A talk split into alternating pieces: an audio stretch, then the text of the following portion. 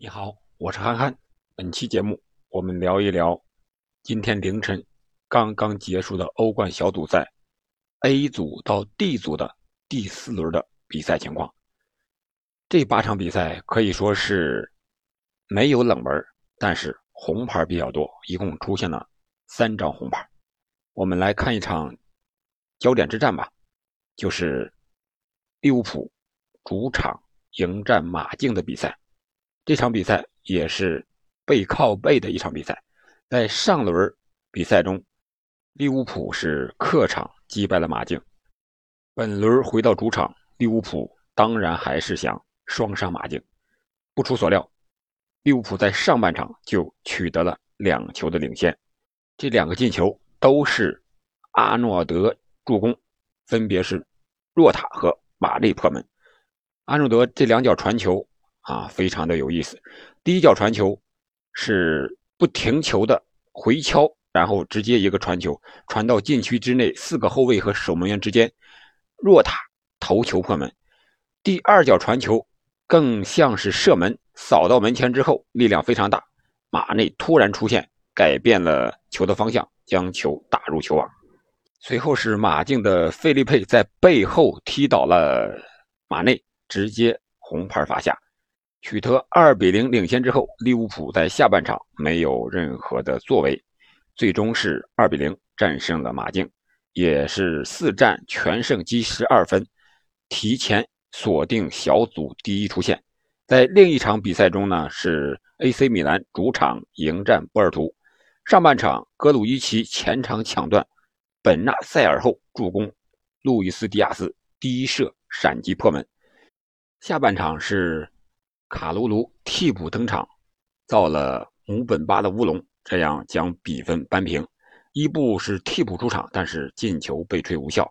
最终，米兰主场一比一战平波尔图队。那么，在 B 组的积分榜上，除了利物浦一枝独秀，已经提前小组第一之外呢，波尔图是积五分排名第二，马竞是积四分排名第三，AC 米兰积一分排名倒数第一。但是这三支球队还都有出线的机会。在 A 组的比赛中呢，大巴黎是客场挑战莱比锡。这场比赛是梅西因伤无法出场，比赛最终比分是二比二。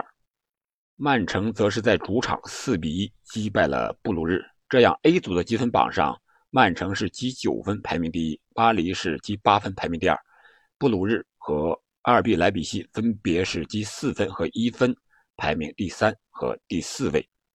我们再来看看 C 组，C 组一场焦点之战是多特蒙德主场迎战阿贾克斯。在背靠背的比赛中呢，多特蒙德第一场是零比四在客场输给了阿贾克斯。这场比赛，多特蒙德虽然是想报上一场输球的一箭之仇，但是未能如愿，在主场输了个一比三。上半场，胡梅尔斯就染红被罚下。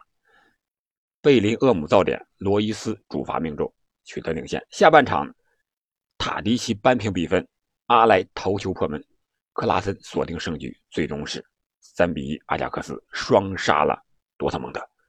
本赛季阿贾克斯表现的也是非常的抢眼，他在荷甲也是惨案的制造者，在欧冠也能四比零、三比一双杀多特蒙德，实力特别是这种战术打法不容小觑。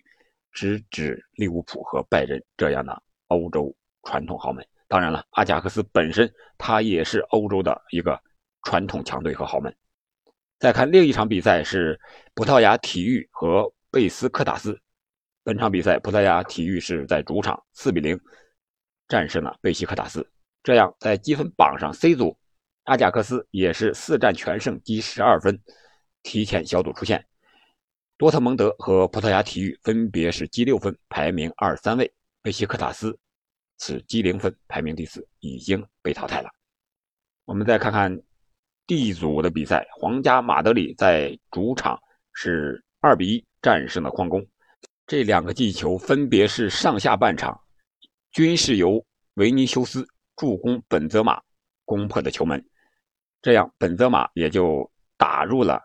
皇家马德里队在欧冠的一千个进球，另一场比赛，国米客场挑战拉波尔斯警长。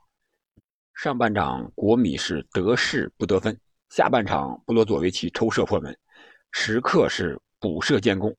桑切斯替补出场之后破门，随后警长队是阿达马特劳雷头球攻破球门，而扳回了一分。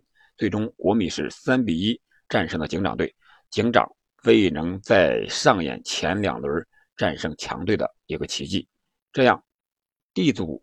皇马只积九分，排名第一；国米是积七分，排名第二；警长是六分，矿工是一分，排名三四位。这样，欧冠第四轮的小组赛就全部已经打完了。从所有的比赛进程来看，可以说豪门强队越来越发挥他们应有的水平。一些，比如说警长呀、矿工啊这些个相对弱一点的球队。或者说首次打进欧冠的球队，他们黑马的本色也渐渐的褪去。可以说，越往后这些球队拼的是板正的厚度和绝对的实力，还有就是他们的资本。所以说，足球还是传统强队的天下。好了，本期节目我们就先播报这么多比赛的信息，下期我们重点聊一聊利物浦是怎样出现的，他的。小组赛晋级之路。好的，我们下期再见。